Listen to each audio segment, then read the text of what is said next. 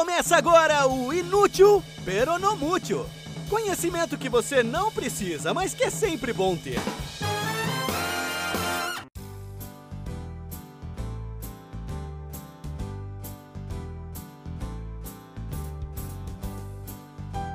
Olá, cromáticos ouvintes! Bem-vindos a mais um episódio do podcast Inútil Peronomútil.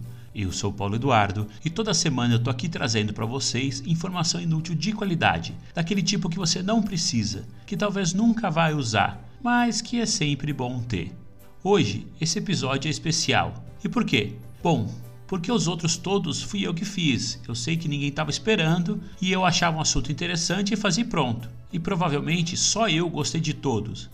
Mas nesse episódio eu sei que tem pelo menos duas pessoas que estão esperando ele e que provavelmente também ouvirão, que foram as duas pessoas que me sugeriram os temas do episódio. Sim, finalmente esse é o primeiro episódio com um tema que foi sugestão dos ouvintes e finalmente ele vira realidade. E fica como prova para você que já me sugeriu um tema e olha, incrivelmente teve bastante gente que sugeriu coisa, fica como prova que eu estou sim pesquisando em cima das sugestões que vocês deram. E mais dia menos dia, elas viram episódio. Pode demorar? Pode. Pode demorar muito? É bem provável, mas um dia chega. Tenham fé. E se você que está ouvindo agora topar um dia com um assunto, uma informação ou curiosidade aleatória de qualidade que você não consegue definir muito bem se é útil ou inútil para nossa vida em sociedade, mas acha que cairia como uma luva numa mesa de bar, então manda para mim. O e-mail é inutilpnm@gmail.com. Ou então segue e comenta nas redes sociais do Inútil Peronomútil, que tem uma página no Facebook, é só procurar Inútil Peronomútil, e tem o Instagram, no arroba inútilpnm. De quebra, além de sugerir algum tema, você vai ter mais informação aleatória que não pediu e que eu não comento aqui no podcast.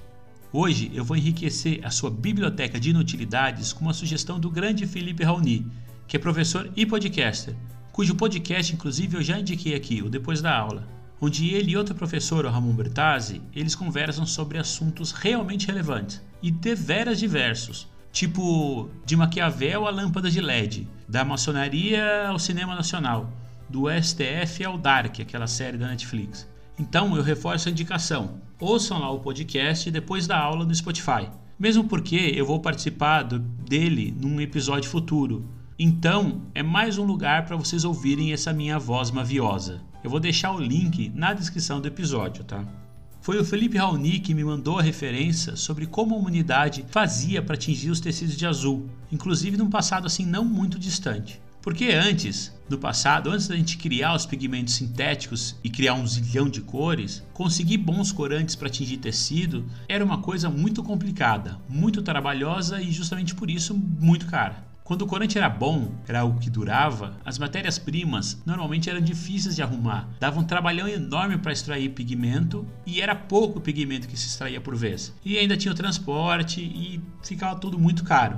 O vermelho, por exemplo, que era e ainda hoje é extraído de um inseto, a conchinilha, que se você não sabe tem um texto sobre a conchinilha na página do Inútil Peronomútil no Medium, é só ir lá e ver, é inutilpnm.medium.com. O vermelho era tão caro que só a alta nobreza e os clérigos tinham grana suficiente para comprar. E não é à toa que até hoje estender, por exemplo, um tapete vermelho ainda remete a luxo, a riqueza e à importância. Um corante que fugia à regra de ser bom e caro era o azul, que era bom e barato. Tingir de azul era fácil em toda parte, porque o azul era bem fácil de conseguir a partir de várias plantas que crescem em várias partes do planeta. Na Europa, o azul era obtido a partir de uma planta conhecida como pastel, a Isatis tinctoria, que tem um nome autoexplicativo. Isatis tinctoria significa planta que tinge. E ele era obtido por um processo que, se não era dos mais fáceis, era pelo menos bem mais fácil de conseguir do que os outros pigmentos. As pessoas pegavam as folhas dessa planta, dessa Isatis cinctoria, e colocavam em grandes cubas de madeira. E aí eles maceravam, amassavam, né? E depois cobriam com urina, urina humana mesmo, mijavam lá dentro. E então deixavam secando no sol. No sol, esse caldo de urina com folhas de pastel fermentava e produzia álcool. O álcool dissolvia a substância índigo das folhas, e aí se conseguia o líquido azul que dava para usar de corante. A galera, claro, não sabia exatamente o que causava o que no processo, todas as reações químicas e tal. só sabia que funcionava. E, por observação, por tentativa e erro, eles aprenderam que quanto mais álcool a urina tivesse, mais corante era produzido e mais rápido era produzido. E como fazer para ter uma urina rica, riquíssima em álcool? Claro, bebendo, enchendo a cara. Todo mundo aqui que já bebeu cerveja sabe o quanto você vai no banheiro quando toma mais cerveja. Então os tinteiros, que eram os caras responsáveis por produzir o corante, via de regra estavam de porre em pleno serviço e com a anuência dos chefes e de todo mundo. O processo de obtenção do corante azul levava de 3 a 8 dias, ou até mais, caso não tivesse sol. E conforme a urina ia evaporando, mais urina precisava ser adicionada naquela maçaroca. Então, os caras passavam dias e dias bebaços. E se não estavam bebendo, eles estavam mijando no tonel de corante. E se não estavam mijando no tonel de corante e nem bebendo, eles estavam dormindo, podres de bêbado. E ninguém achava ruim, porque eles não eram vagabundos bêbados, eles eram trabalhadores sérios, dedicados, que estavam preparando o corante azul. E aí eu tenho certeza que você está pensando, pô, até que não seria mal trabalhar disso, né? Permitindo encher a cara à vontade todos os dias. Mas calma lá, né? Claro, porque se tem uma coisa que eu aprendi, que você aprendeu, que todo mundo já aprendeu na vida, e que se ainda não aprendeu, vai aprender um dia, é que nada nunca é tão fácil assim, que o universo ele não deixa a gente ser feliz impunemente por muito tempo. Os encarregados de fazer a tintura, eles se embriagavam com bastante frequência sim, e sob a anuência dos chefes da sociedade, mas eles tinham que fazer um serviço sujo, porque aquela mistura de folhas e urina, ela precisava ser revirada e remexida de tempos em tempos. Além do que, as folhas precisavam ser esmagadas para tirar aquele sumo. E para fazer isso, só pisando na mistura, tipo para fazer vinho pisando na uva, sabe? Mas era sambar em cima de uma mistura de folha em decomposição e mijo velho. Imagina um cheiro disso. Folha podre e mijo de bêbado fermentado. Devia ser insuportável. E agora a perspectiva de trabalhar com isso só para poder encher a cara não parece mais tão vantajosa assim, né? E esse processo artesanal de conseguir o corante azul era bem comum até não muito tempo atrás. Até bem pouco tempo na Alemanha, quando uma pessoa estava ficando bêbada, a geração mais velha dizia que essa pessoa estava ficando azul. Ou que se alguém faltava do trabalho por conta da ressaca, eles diziam que essa pessoa estava em casa fazendo azul.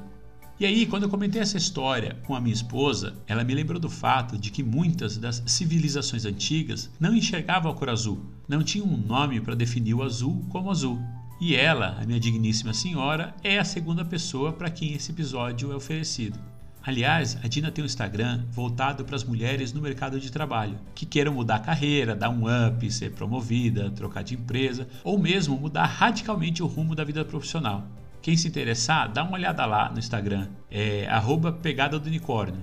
E se isso não te interessar, pode ser que você conheça alguém que a Dina possa ajudar. Então indica aí para as mulheres que você conhece. E segue o Insta lá, é arroba pegada do unicórnio. De quebra você vai ajudar a fazer uma moralzinha minha aqui em casa, né? Então, mas voltando, várias sociedades da antiguidade, elas não conheciam a cor azul, elas não tinham uma palavra para dar um nome de azul para azul. Por exemplo, se você lê ou relê a Ilíada ou a Odisseia do Homero, que são os clássicos dos clássicos, meu Deus, imprescindíveis e tal, você pode reparar que o mar e o céu, eles são bastante citados, mas a cor azul não é dita nenhuma vez. O azul também não aparece no Alcorão, por exemplo, ou nas antigas histórias chinesas, ou em versões antigas da Bíblia em hebraico, por exemplo, em sagas islandesas e até nas escrituras hindus, as Vedas, o azul não aparece. E por quê? Bom, é porque as sociedades elas só começam a dar os nomes às diferentes cores conforme elas avançam tecnologicamente. Quanto mais desenvolvida uma sociedade, mais se desenvolve também a necessidade de diferenciar as cores, de dar nomes diferentes para elas. Tem vários pesquisadores antropólogos que estudam isso há muito tempo e eles viram que as sociedades mais primitivas eles começam dando nome para o preto e para o branco, que é para representar o claro e o escuro, para fazer oposição entre o dia e a noite. A próxima cor a ganhar um nome é o vermelho, que é a do sangue. E só então essas sociedades elas partem para distinguir, reconhecer e dar nomes para as outras cores, como por exemplo o verde e o amarelo. O azul é uma das últimas cores a ganhar um nome, em grande parte porque a cor azul talvez seja a menos comum na natureza. Mas e o céu e o mar? Você deve estar se perguntando. Contrariamente ao que a gente entende hoje, para os povos mais antigos, o mar e o céu não são coisas que precisavam ganhar uma cor. Eles estão lá e pronto. No máximo são um tipo de verde.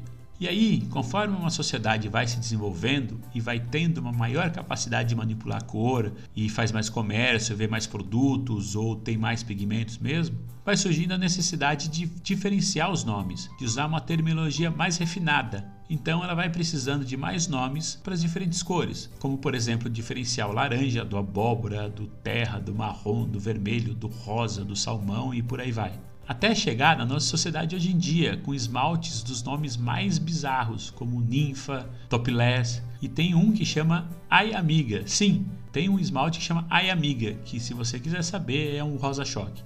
E é isso, com esse esmalte Ai Amiga eu acho que tá bom para encerrar o episódio. Hoje, na parte do corante azul, eu usei o livro A Psicologia das Cores, da Eva Heller e da Maria Lúcia Lopes da Silva, que era um livro que era bem referência na minha época de faculdade de marketing que ele defendia umas ideias que tipo vermelho dava fome e que por isso McDonald's e Habib's, por exemplo, teriam a cor vermelha no logo e tal. Mas que hoje, mais de 20 anos depois, já tem pesquisa nova meio que desatualizando os argumentos do livro. Mas ainda tem história bastante saborosa, como essa dos bêbados que faziam pigmento azul. A história das civilizações não enxergarem a cor azul, eu não lembro onde eu li a primeira vez, mas eu vi em mais de um lugar. Então, para esse episódio, eu peguei uma reportagem do G1, que eu vou colocar na descrição lá do episódio, tá? E é isso, por hoje é só. Quarta-feira que vem eu volto com mais informação inútil de qualidade. E não se esqueçam de ouvir o podcast depois da aula e seguir o Instagram Pegada do Unicórnio. Fiquem bem e até a semana que vem. Você acabou de ouvir Inútil Peronomútil. Informação aleatória de qualidade para enriquecer suas conversas na mesa do bar.